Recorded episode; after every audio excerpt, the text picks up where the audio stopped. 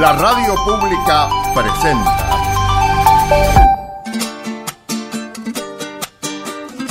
Patagonia Forestal, un espacio de encuentro y diálogo para compartir saberes y miradas.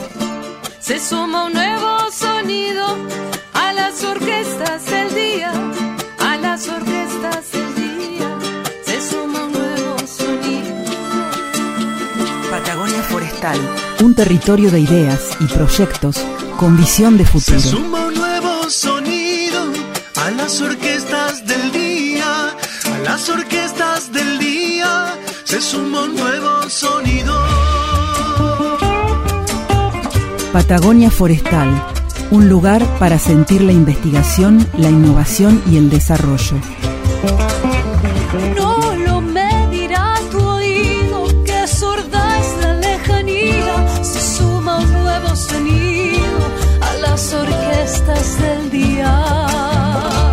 Patagonia Forestal, un programa del CIEFAP. Bienvenidos. Aquí comienza Patagonia Forestal, un programa del CIEFAP junto a Radio Nacional Esquel. Eh, como todos los jueves 18 y 30, Héctor Gonda y Carla Novak para contarles un poco sobre ciencia, innovación, tecnología, desarrollo. ¿Cómo estás, Héctor? Muy bien, ¿y vos?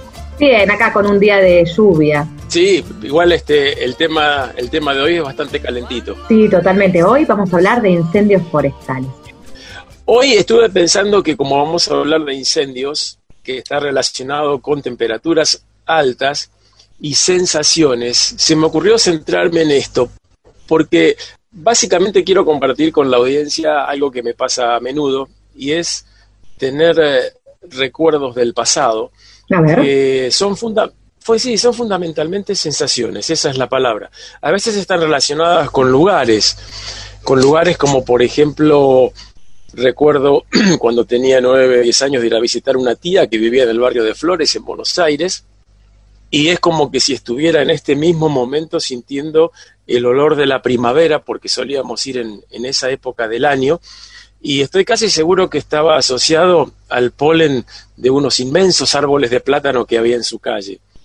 Al mismo tiempo recuerdo el olorcito de los churrascos con ajo que hacía, tenía unos, una plancha con, con rayitas, con costillas, esas planchas para hacer churrascos que yo siempre Sí. se las envidié porque la plancha de, la plancha de, la- de mi casa era lisa. Yo eso nunca se lo perdoné a mi mamá, que me hiciera churrascos sin rayita.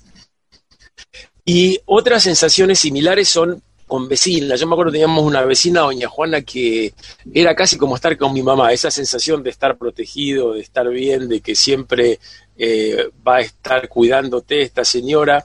Incluso yendo más atrás, yo creo que la última vez que la vi a Leopoldina, que era una señora que trabajaba como empleada doméstica en casa, yo me acuerdo, eh, no me acuerdo en absoluto de su cara, de su cuerpo, pero sí la sensación. Yo escucho la palabra Leopoldina y me, me lleva al pasado y me trae un, un recuerdo así muy, muy cálido. La memoria Y- y emotiva bueno. de los sentidos que estamos hablando entonces.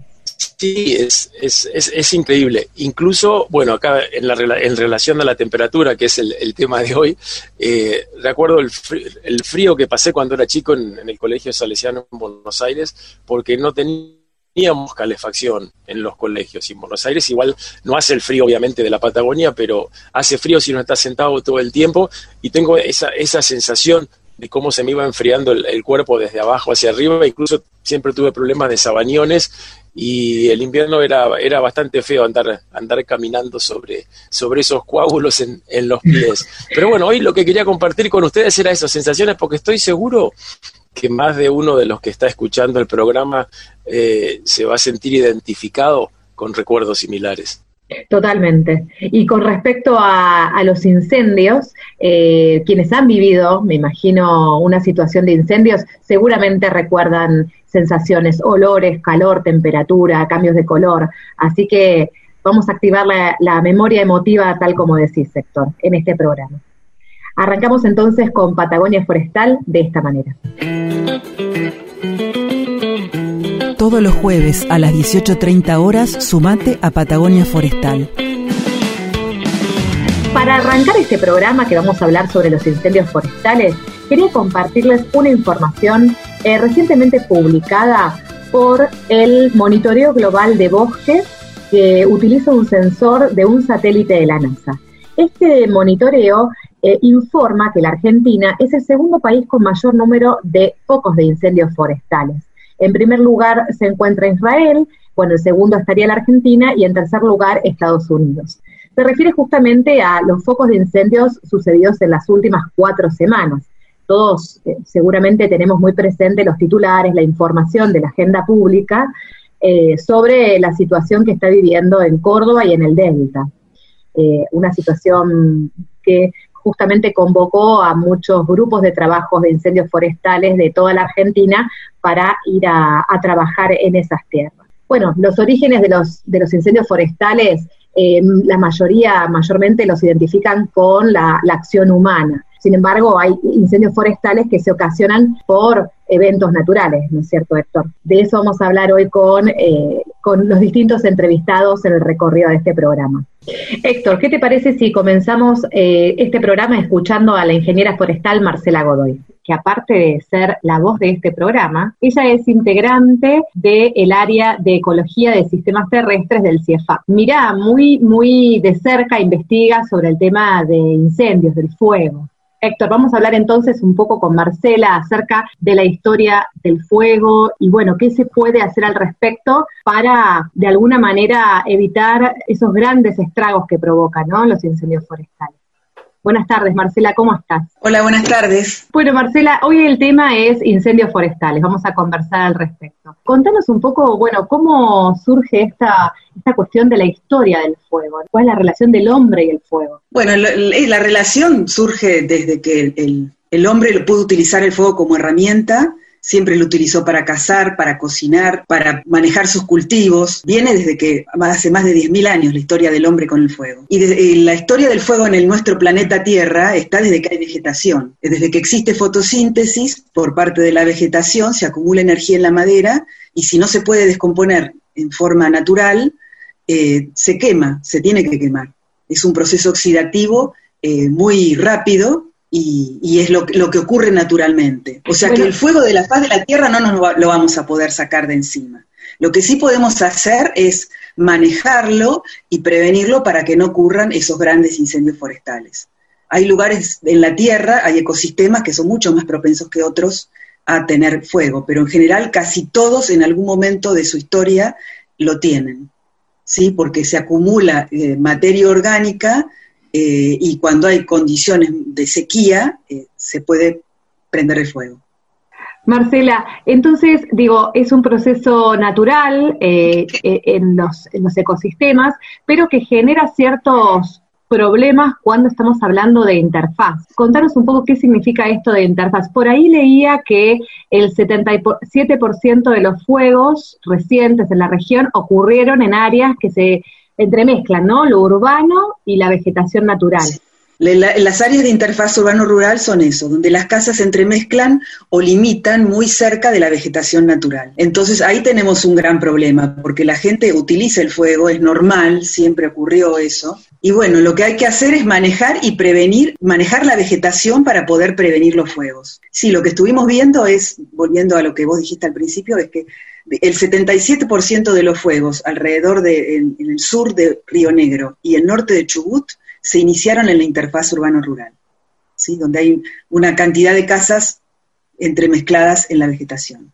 Eh, lo que tenemos que hacer es manejar la vegetación, principalmente. Casas tendría que haber en, esta zona 30 metros, por lo menos, libre de bosque o con, con el bosque raleado. Los árboles no se tienen que tocar sus ramas entre sí, tiene que estar por lo menos a dos o tres metros de distancia, no tenemos que dejar arbustos debajo de los árboles, ¿sí?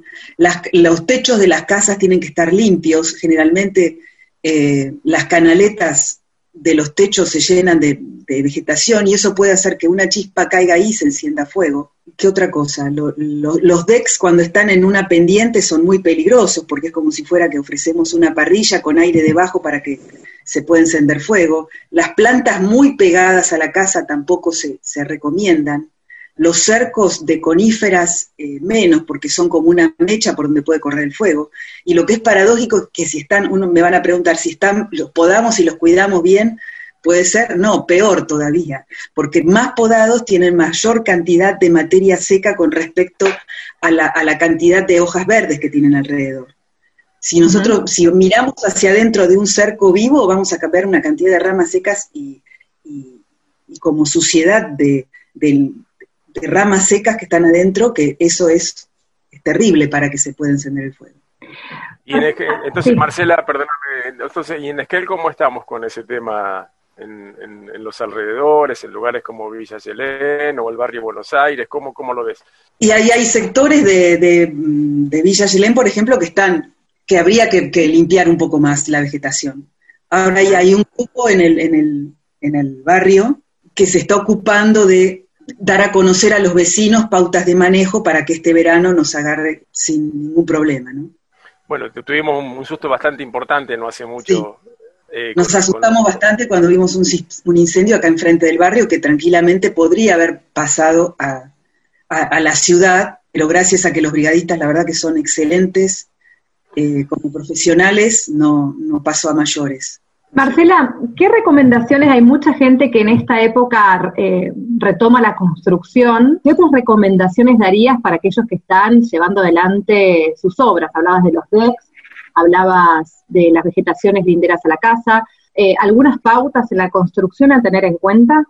Yo la verdad que no conozco mucho de construcción, pero sí eh, sé que se está recomendado, por ejemplo, los postigos en las ventanas, que en realidad mucho no se, no se usa acá, pero eh, gente de otras partes del mundo donde, donde han tenido incendios en la interfaz urbano-rural, vieron que los vidrios se rompen enseguida por las distintas tensiones que provoca el calor del fuego cuando está muy cerca, y eh, entran chispas por las ventanas y se incendian las casas eh, por dentro, y, lo cual es muy peligroso. Y ya ahí la gente se, se escapa o se queda y, y se muere o ocurren daños muy trágicos. Entonces, lo ideal para que no, o para proteger las casas es tener postigos en las ventanas. Bueno, no me, no me quiero olvidar también de las chimeneas, que hay que limpiarlas periódicamente, desollinarlas.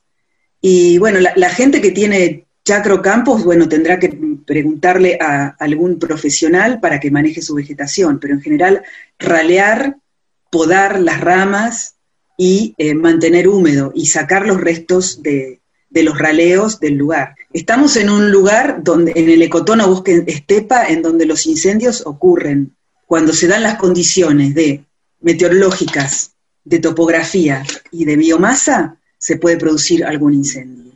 Lo que nosotros podemos manejar es la biomasa, o sea, la, la vegetación. No podemos manejar ni la meteorología ni la topografía, así que tenemos que ponerlos, tenemos que ponernos las pilas con eso, que podemos manejar la biomasa.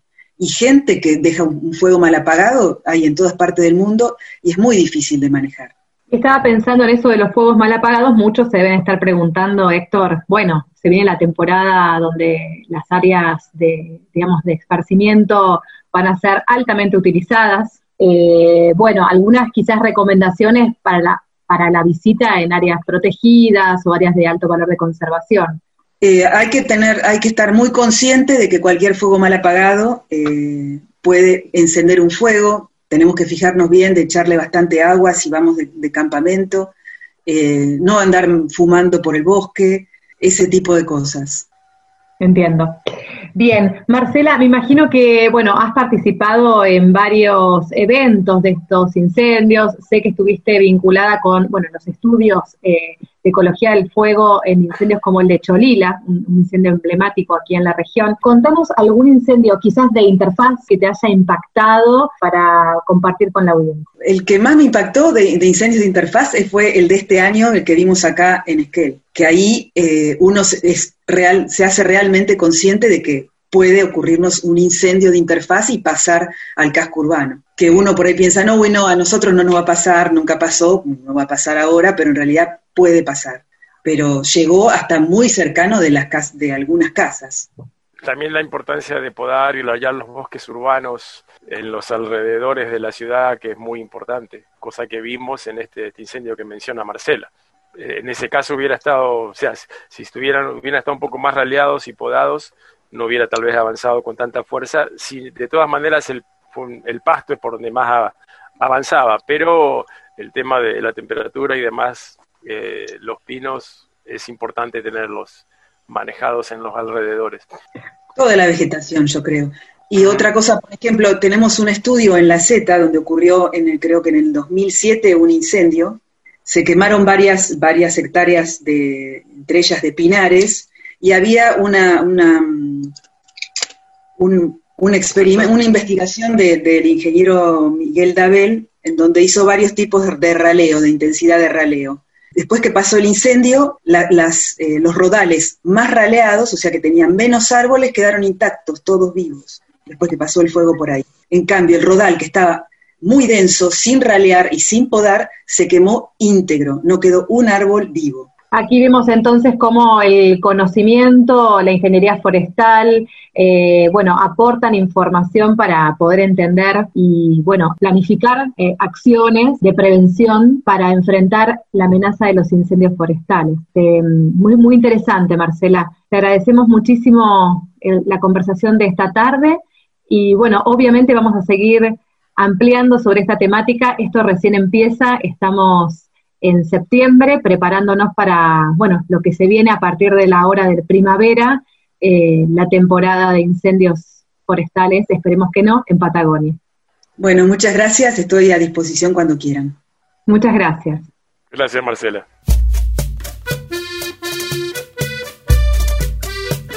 Patagonia Forestal, Diálogo de Saberes.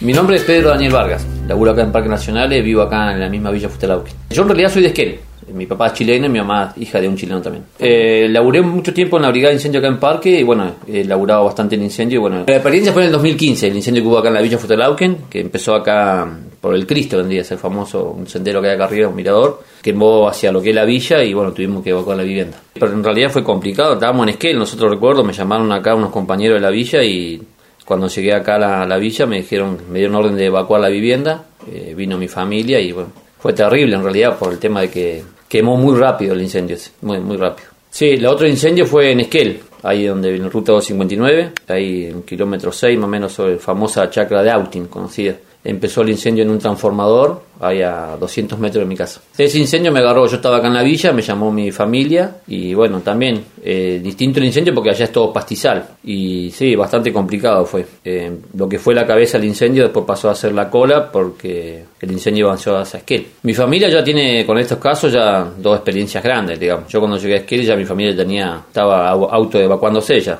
pero sí, en realidad mi familia de experiencia tiene un montón, digamos, hay que tenerle respeto a los incendios. Trabajar en la brigada de incendios me gustó mucho eh, y aprendí bastante lo que fue la prevención, lo que me capacitó Parque, el tema de primeros auxilios, del incendio que me quedó fue el famoso incendio de la colisión, que bueno, ahí sí hubo, se quemaron animales, eh, se quemó bastante. Ese incendio llegó hasta casi cerca de la localidad de Trevelin. Ese, ese incendio sí me marcó bastante. Lo principal es tener una buena cisterna de agua este, motogoma no puedes tener, pues son caras, pero aunque sea lo mínimo. Bien limpio alrededor de la vivienda, el despejado, el corto el pasto, este, eso como una prevención. Y después, bueno, eh, el tema de la seguridad primero. Y siempre dar aviso al toque, cualquier columna de humo llamar a bomberos o a brigada.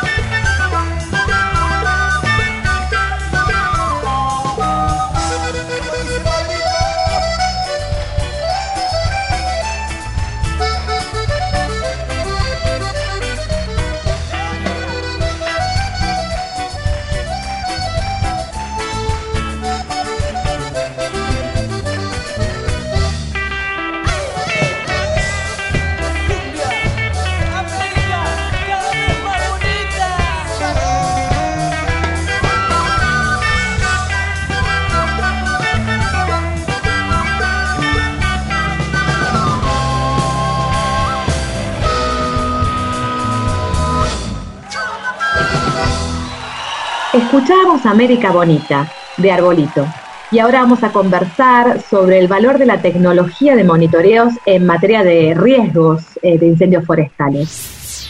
Vamos a conversar entonces con la ingeniera forestal Brigitte Van den Hede. Ella es coordinadora del proyecto estratégico Aplicaciones Tecnológicas para el Monitoreo de Riesgos Geoambientales. ¿Cómo estás, Brigitte? Buenas tardes.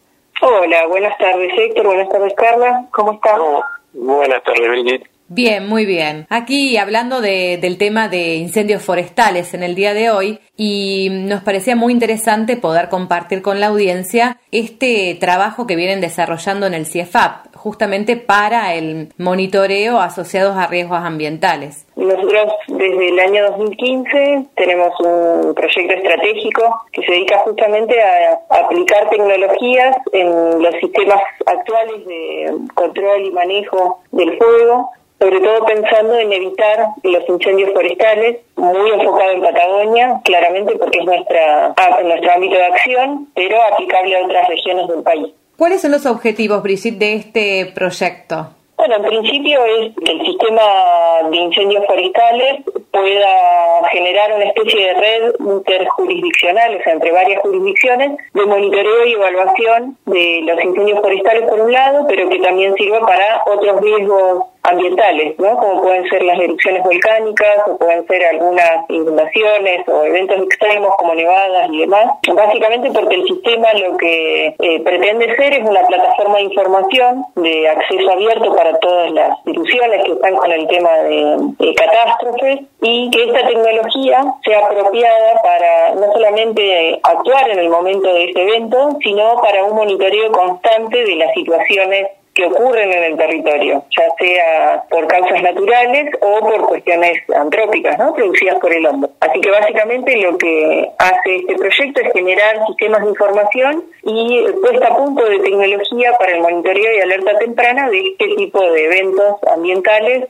Brinda mucha información este sistema para la toma de decisiones, ¿no? Frente al riesgo de un incendio forestal. Contanos al respecto, o sea, ¿qué tipo de informaciones podrían proveer? Ahí tenemos la, tecnología eh, que hoy estamos probando con este proyecto. Eh, básicamente son cámaras de monitoreo constante que son ubican en torres, pero tienen mucho mayor alcance. Estamos hablando de unos 40 kilómetros a la redonda, 360 grados y que funcionan las 24 horas y que incluso tiene una visión nocturna, una visión térmica que nos permite ver, por ejemplo, si hay un cambio de temperatura, si hay más eh, movimiento en una zona que en otra. Podemos ver a muchos kilómetros de distancia si hay movimientos o no. Y eso nos permite a un ojo entrenado suponer ¿no? que hay una actividad anormal en el lugar y alertar tempranamente sobre un incendio.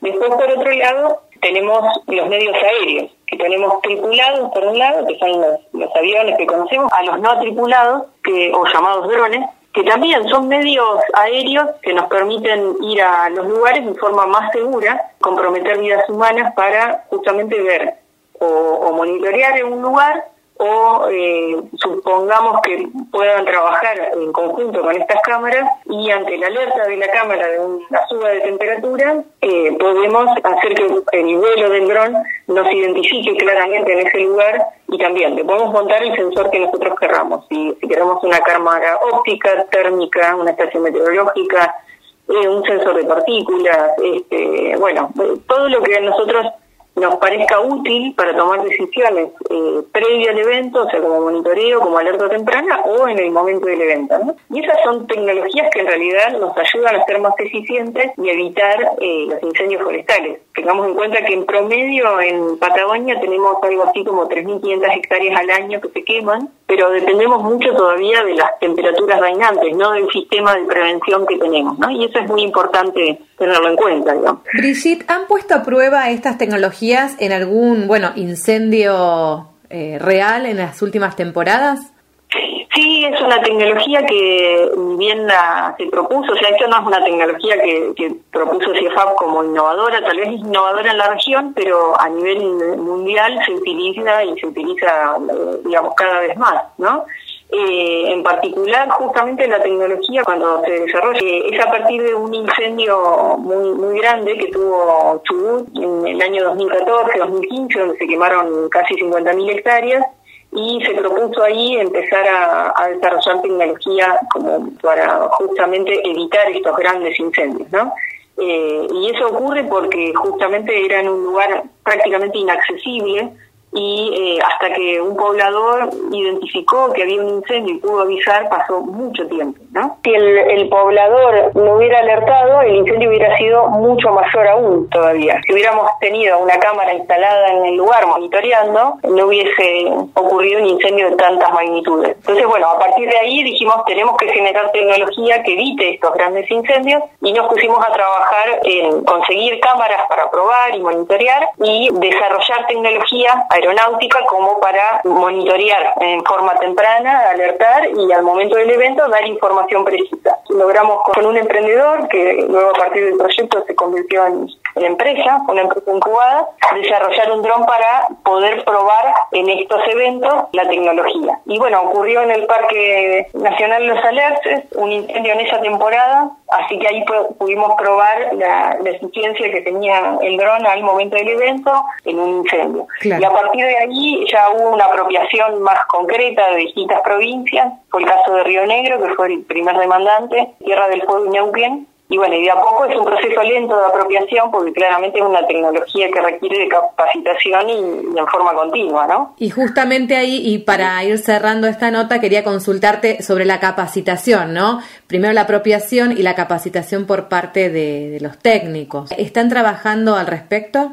Sí, es una, digamos, la capacitación es una actividad continua, la tecnología se va modernizando, así que, bueno, este año hicimos una charla introductoria para 68 personas del sistema de incendios forestales de todo el país, así que lo que estamos trabajando ahora justamente con el sistema de incendios a nivel nacional es de incorporar a las capacitaciones continuas del sistema este tipo de tecnología de radiocontrol que a la vez pueda monitorear una cámara y ese tipo de, digamos, ya de nuevos oficios, ¿no? Dentro del sistema de incendios. Sí. Muy buena iniciativa. Realmente, bueno, gracias por compartir eh, este, estos desarrollos, estas propuestas eh, por parte del CIEFAP y bueno, vamos a seguir conversando. La temporada recién comienza. Así es.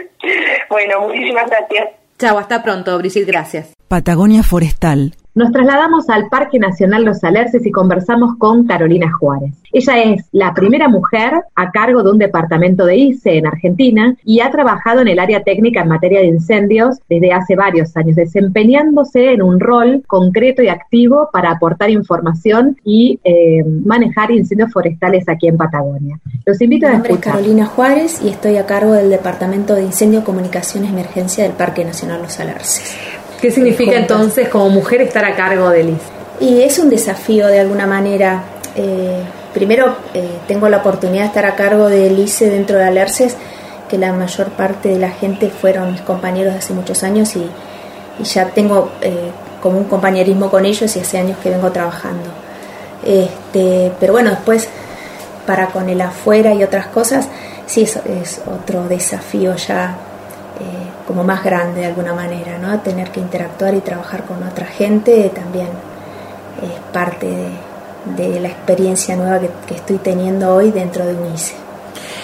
Eh, me contaba sobre la red de interacción a nivel Latinoamérica.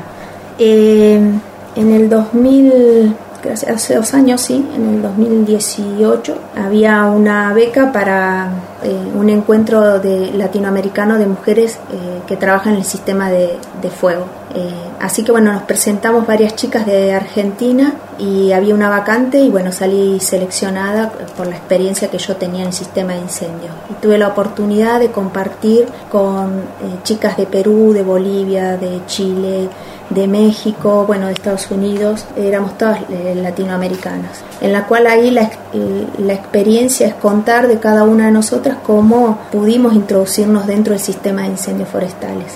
La verdad es que fue una experiencia muy rica porque, bueno, ahí ves la realidad de, de todos los países, cómo estamos trabajando más que nada en Latinoamérica y Argentina, eh, dentro de todo tenemos hemos avanzado, estamos muy bien en comparación de, no sé, Bolivia, Colombia, eh, Perú, que recién ellos se están formando en, en, el sistema de incendios forestales y también incluyendo ya mujeres dentro de los sistemas. Este era el segundo encuentro que yo eh, pude asistir. La creación de esto es que se formaba gente para el sistema de incendios forestales y, y, siempre iban hombres, entonces lo que necesitaban era que la mujer sea partícipe del sistema, entonces después ponían, como no llegaban las mujeres, siempre llegaban hombres, empezaron a poner, bueno, tanta cantidad de cupos para varón y tanta para, para mujeres, tampoco lograban que las mujeres llegaban, entonces terminan poniéndole el nombre un encuentro latinoamericano de mujeres, entonces ya no quedaba otra que mandar mujeres. Y bueno, ahí es como que fue la creación de, de este encuentro y entonces todas empezamos a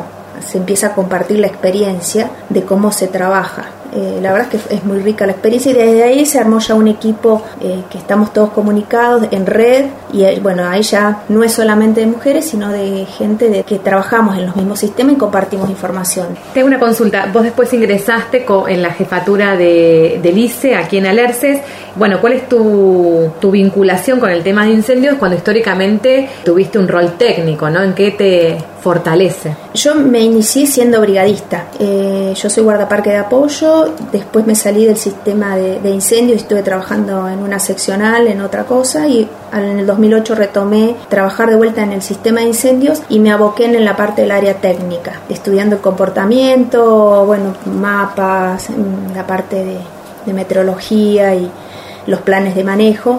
Entonces ahí es como que empezamos a, a crecer y a tener otras herramientas dentro de, del sistema.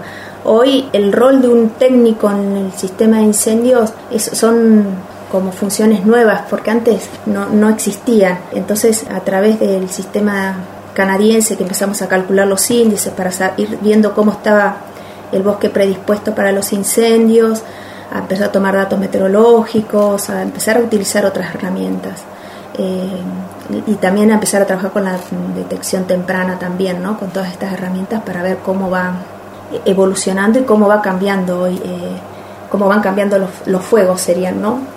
¿Cuáles son los desafíos que te planteás, bueno, em, iniciándose la temporada 2020? Uy, desafío. La verdad es que mi desafío de esta temporada era armarla como yo me gustaba, como quería, con el equipo de laburo, proyectarme, ¿no? Pero bueno, surgió esto del tema de la pandemia y creo que nos cambió a todos las proyecciones y los y las, para dónde íbamos, ¿no? Entonces tuvimos como que reinventarnos, creo que nos pasa a todos, y recalcular todo de vuelta, así que empezamos a trabajar protocolos de cómo responderíamos en eh, la parte de los incendios, con ya pensando en con el COVID, ¿no? Recientemente fueron a ahora, incendios en el Delta. Claro. Eh, eh, en los incendios del norte mandamos seis personas, de las cuales también para nosotros fue como una experiencia y prueba piloto porque de alguna manera va a ser la forma con la cual vamos a tener que trabajar y va a ser un poco la proyección que vamos a armar nosotros acá, ¿no? En Patagonia, ¿no? Se suman estos aprendizajes y me imagino que, bueno, siempre la prevención es la clave de, bueno, para prevenir justamente un tipo de incendio forestal. ¿Qué significa para vos la prevención? Uy, la prevención es la herramienta fundamental desde mi concepto.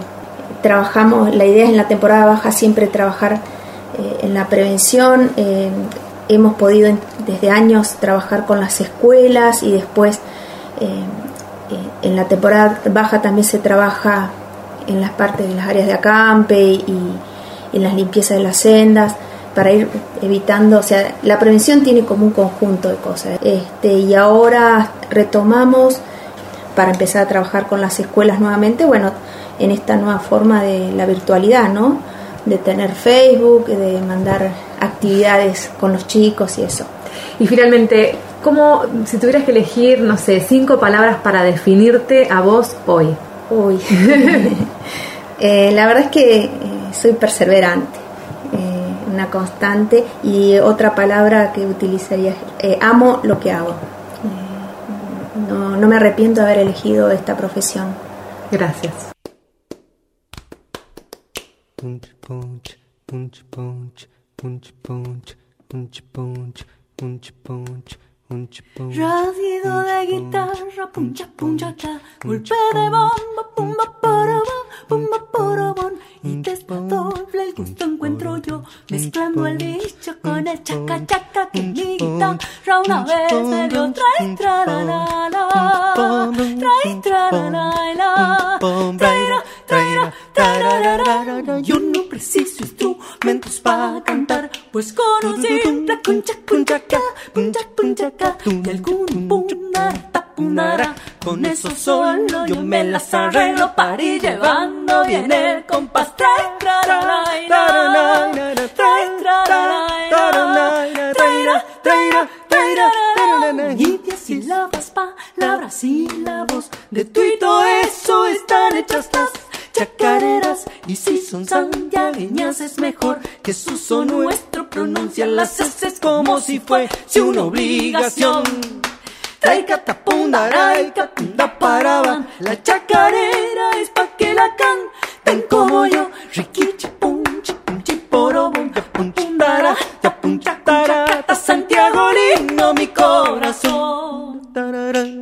Escuchamos Chacarita Michi Poro Doble, difícil de pronunciar, ¿eh? Un tema a capela de Luna Monti y Juan Quintero, Mascoqui y Pajarín Saavedra. Delicioso. Bueno, y ahora vamos a conversar con María del Carmen de Antoni, a quien esperamos todas las semanas con su columna sobre clima. ¿Y qué nos trae para hoy, Héctor María del Carmen? Vamos a ver qué nos trae nuestra climatóloga de cabecera, pero estoy seguro que algo nos va a aclarar respecto de la influencia que tiene el clima sobre la ocurrencia de los incendios, sobre todo las épocas, porque algunos incendios ocurren en verano, otros en invierno y, demás. Bueno, María del Carmen ahora nos va a conversar, pero ella ha trabajado mucho tiempo en el Plan Nacional de Manejo del Fuego, bueno, y los cambios de nombres que ha tenido, eh, pero justamente ella tiene mucho conocimiento al respecto, así que vale la pena escucharlo.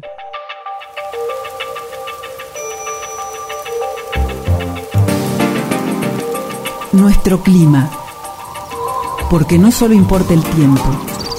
Acompáñanos a conocer el clima de nuestra ecorregión patagónica. Buenas tardes, María del Carmen, ¿cómo estás? Muy bien, buenas tardes a todos. Eh, acá estamos nuevamente hablando un poco de- del clima, en este caso en relación a los incendios forestales. Que tenés una amplia experiencia, te hemos hecho una presentación eh, porque sos la especialista del clima y además con mucha, mucha experiencia sobre el tema de incendios.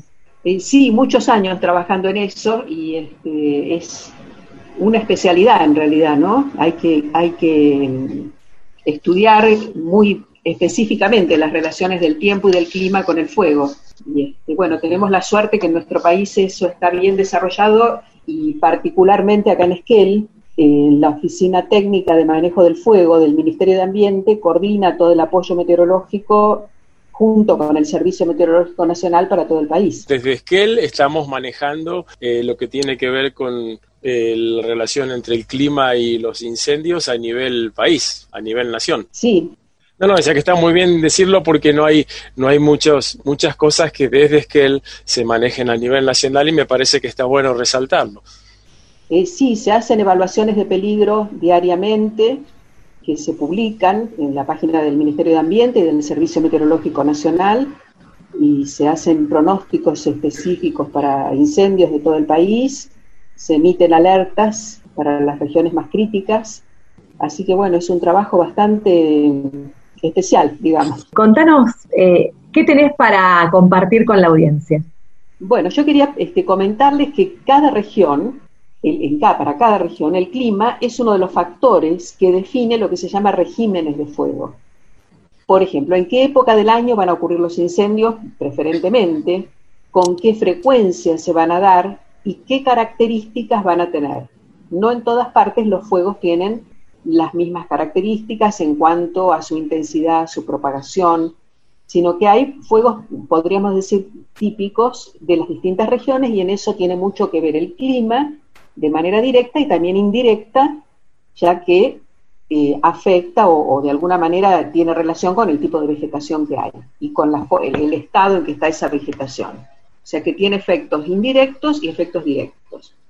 Eh, en cuanto a los directos, por ejemplo, la ocurrencia de precipitaciones en nuestra región en otoño-invierno hace que los fuegos ocurran más bien en primavera-verano, en la época de sequía, que en nuestro caso se asocia a las mayores temperaturas. En el centro norte de nuestro país, sin embargo, en Córdoba, como los más conocidos son los incendios de Córdoba, pero esto ocurre en Santiago del Estero, provincias como Jujuy, Catamarca, etcétera, en otras del centro norte, los fuegos ocurren preferentemente hacia el invierno, ya que las precipitaciones se dan en verano. Otro factor eh, eh, climático que afecta en este caso la frecuencia de fuego es la ocurrencia de eh, rayos, las tormentas eléctricas, que dan la- eh, lugar a gran cantidad de incendios naturales. ¿sí? Eh, por ejemplo, un caso es este, el caso de nuestra costa patagónica norte, donde hay mm, una frecuencia bastante alta de rayos y una buena parte de los incendios son originados por ese motivo. Es, eh, María del el- Carmen, ¿te puedo hacer una pregunta? Sí. Eh, lo de Córdoba y la Patagonia es más, más o menos claro porque están bien marcadas las temporadas secas. Eh, pero en el caso del Delta, que este año se hicieron tan importantes los incendios, ¿está también asociado al, clima la ocurrencia de los incendios allá o son puramente de origen antrópico? No, no, también está asociado al clima. eh, a ver, está asociado al clima eh, no con una cuestión tan clara ¿no? de, de sequía, ahí hay otros factores, porque también, por ejemplo, eh, la- el nivel de agua. Eh, si bien la ocurrencia de rayos en ese ambiente no es la responsable de los focos en general, pero la condición de la vegetación hace que sea más factible que una fuente antrópica genere un incendio. María del Carmen, la atención sobre las cuestiones climáticas son entonces muy importantes a la hora de, eh, bueno, de prevención como de acción frente a un incendio forestal. Sí, también las del tiempo cuando ocurre cada incendio en particular. Claro, exacto. Por Bien, eso entonces, comenté al principio que se hacen pronósticos especializados porque no es tan trivial como que es solamente el viento y la temperatura lo que afecta al fuego. Hay fenómenos atmosféricos de mayor complejidad que afectan a la dinámica de cada incendio y que hay que, para, para poder empezar, hay que eh, reconocerlos, o sea, hay que estudiarlos, identificarlos en cada región y después poder pronosticarlos adecuadamente. muchos se deben estar preguntando, bueno, ¿y cómo viene la temporada? Porque es la pregunta típica, ¿no? ¿Cómo viene la temporada? Mira, eh, realmente yo no, no, en este momento no, las tendencias son prematuras porque estamos recién empezando septiembre y estaríamos hablando tres meses, octubre, noviembre, diciembre, recién la época en que, sí, ahora puede haber algunos fuegos, pero eh, la, la parte más crítica del verano todavía no hay tendencias. Eh, este ha sido un invierno bastante húmedo, digamos, que va a tener eh, quizás disponibilidad de agua, pero bueno, hay que ver cómo afecta la vegetación, cómo continúa la primavera, es un poco prematuro todavía. Habrá que esperar entonces. Habrá que esperar, los pronósticos se hacen a tres meses y posiblemente en otro programa hablemos un poco de cómo son esos pronósticos y cómo se pueden interpretar, qué, qué nos informan realmente y qué no nos informan. Bien, María del Carmen siempre nos deja la cerecita para seguir esperándola cada jueves a las 18 y 30. Así que bueno, nos veremos el, el jueves próximo. Por supuesto, María del Carmen, gracias por compartir todos estos saberes con nosotros. Bueno, saludos a toda la audiencia. Hasta el próximo jueves. Hasta el próximo jueves. Hasta el jueves. ¿Estamos? 3, 2, 1. Voy a empezar a poner las cosas en su lugar. Voy a cambiar la estación de invierno a primavera. Voy a dejarme llevar por el color de la luna, azúcar en el café y un poco de fortuna. Hoy voy a abrir las ventanas para ventilarme, para cambiar el aire de toda mi casa. Hoy voy a hacer que se cumplan todos mis deseos. Voy a despertarme y empezar de nuevo. Para ser feliz no necesito de dinero. Para sonreír solo me basta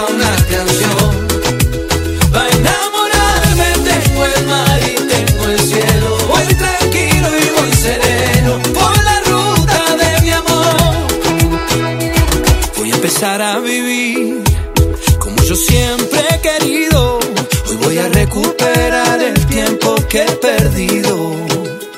Hoy voy a abrir las ventanas para ventilarme, para cambiar el aire de toda mi casa.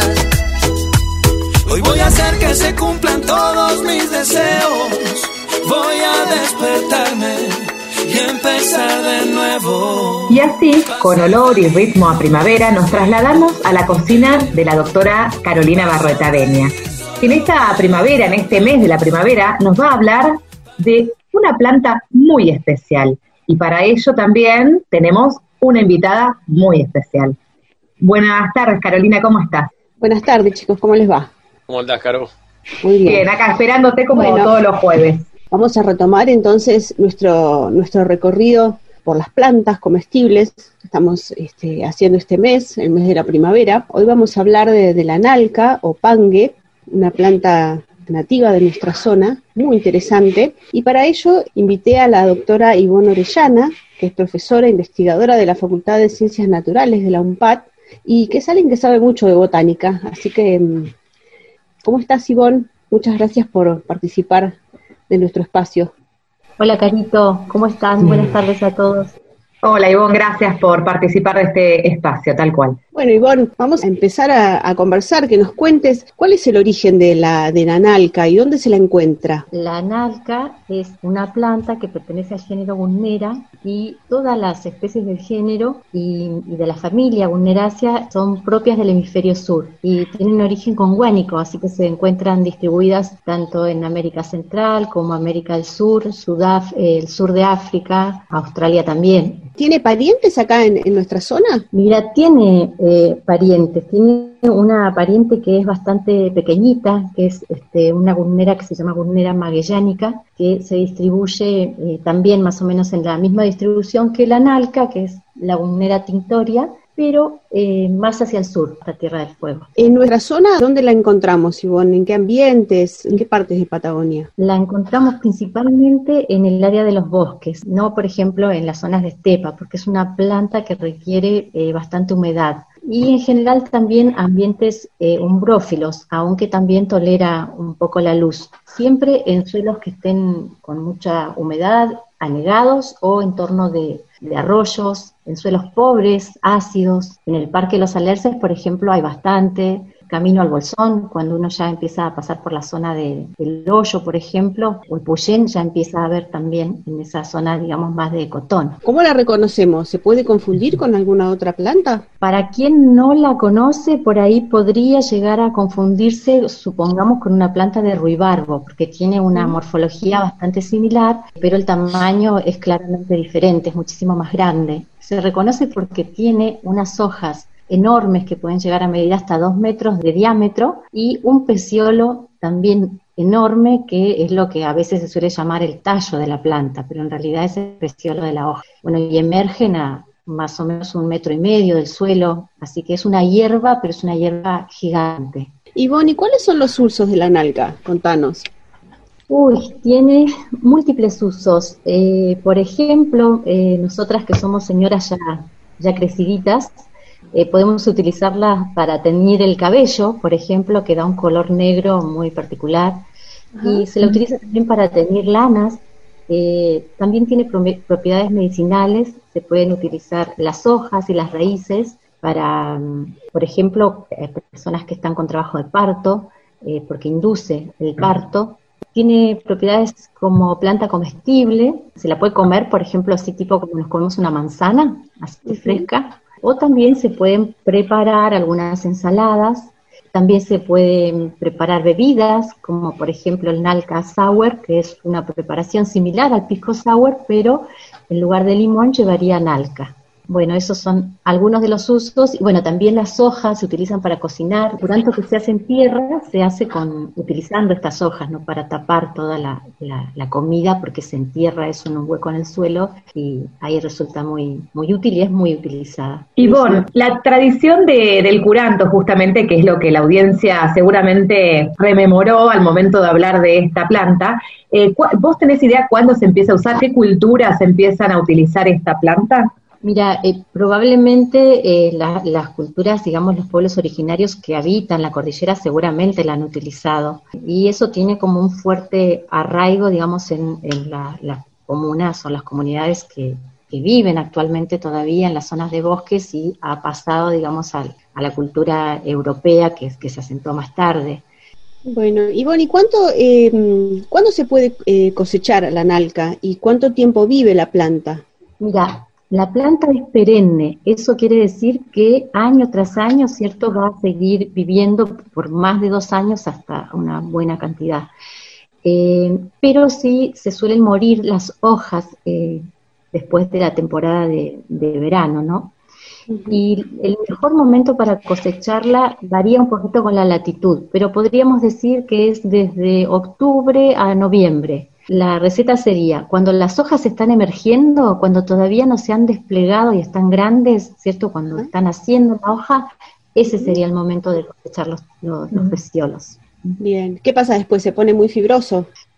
Sí, después se pone muy fibrosa y amarga, ya no es agradable, digamos, para, para comerla. Bueno, y para cerrar nuestra columna y siguiendo nuestra tradición de cada programa, te pedimos que compartas con nosotros, Ivonne, alguna receta con esta planta maravillosa. Qué interesante. Bueno, estuve pensando en eso y como pensé, bueno, qué es lo que más les podría llegar a gustar y pen- eh, pensé en una ensalada de nalca con queso parmesano. Este mes de octubre, noviembre, se van a un lugar a donde haya nalcas que no sea un parque nacional. Lo primero que hay que hacer es agarrar un diente de ajo en un mortero y molerlo. Y después agregan, por ejemplo, podrían ser semillas de cilantro, tomillo, orégano, sal y hacen una molienda. Y después preparan una vinagreta agregándole a esa molienda aceite de oliva y jugo de limón. Ahí tenemos entonces nuestro aderezo. Después eh, se corta cilantro, un manojito de cilantro, más o menos dos cucharadas soperas, eh, unas cebollitas de verdeo, chicas, dos por ejemplo, y eh, pelan el peciolo de la nalca porque hay que sacarle toda esa epidermis que tiene unos pelos espinescentes bastante duros y importantes, digamos, eh, y le sacan hasta todo lo que sea rosadito, digamos. Se quedan con la parte blanca. Esa la cortan en trocitos eh, y agregan a esa vinagreta que tenían eh, la nalca, el cilantro y la cebollita de verdeo. Qué rico. Y- rico, ¿cierto? Y ahora viene la mejor parte, que son las hojuelas de, de queso parmesano, que también se lo agregan a esa preparación. Y voilà, ya tienen la ensalada de nalca. Qué buena receta. Qué bueno. Gracias, Ivonne, por compartir, Carolina, por, por acercarnos a Ivonne, a este espacio, y para la próxima, Ivonne, la receta del Nalca Sour. Pero ¿cómo no? Ahí, ¿Cómo ahí, no? ahí que la, la, la comprometemos para, para el Nalca Sour en, en- en la, en la próxima visita. Ahí está. Sí, ho- hoy, hoy, hicimos la Caesars Nalca y después vamos a tener el Nalca Sour. Bueno, hasta la próxima. Muchas gracias. ¿eh? Bueno, muchas gracias, Ivonne. Muchas gracias. Adiós. Adiós, adiós. Seguimos con el programa entonces y vamos ya despidiéndonos. Casi estamos en el tiempo, Héctor. Unos minutitos y ya cerramos este programa.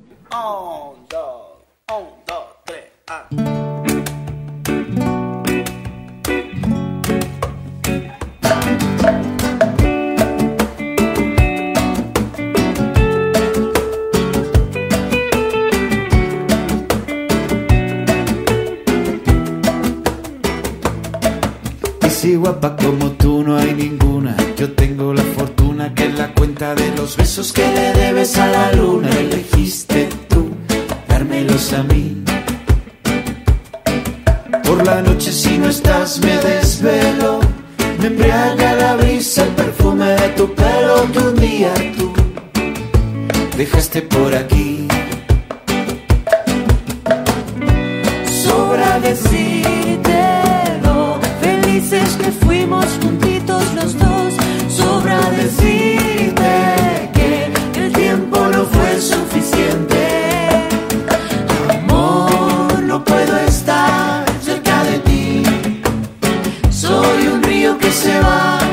sabe que no va a morir. Y el sol siempre brillará por muy lejos que estés. Como el día que se va y sabe que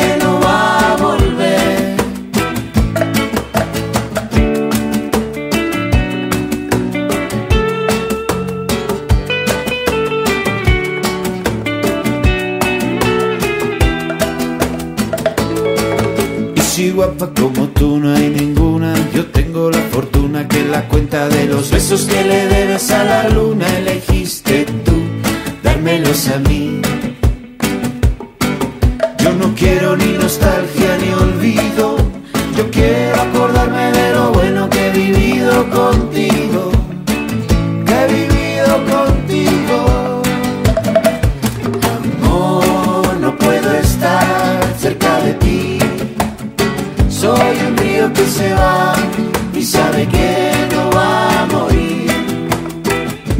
salimos de la cocina, Héctor, pero ya es la hora, nos tenemos que ir. Hay que parar el reloj. Esto se hace demasiado, demasiado pronto. Uy, no, yo me quiero quedar, ya me está gustando esto, ¿eh? del programa, de compartir con la audiencia. Pero bueno, hasta el próximo jueves tendremos que esperar para seguir hablando de temas de ciencia, tecnología, innovación y desarrollo y seguir generando este diálogo de saberes. Nos vamos con este tema de Colectivo Panamera. Hasta la próxima.